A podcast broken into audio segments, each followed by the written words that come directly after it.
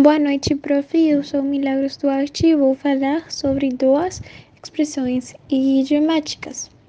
A primeira é chorar sobre o leite derramado. Chorar sobre o leite derramado é uma expressão popular na língua portuguesa, utilizada no sentido de reclamar ou se entristecer por algo que já aconteceu ou que já passou. E a segunda, que é pisar em ovos. Pisar em ovo quer dizer agir cautelosamente, com muito cuidado. A expressão vem de a ideia de alguém caminhando de forma suave, mansa, agindo com o máximo cuidado em suas ações.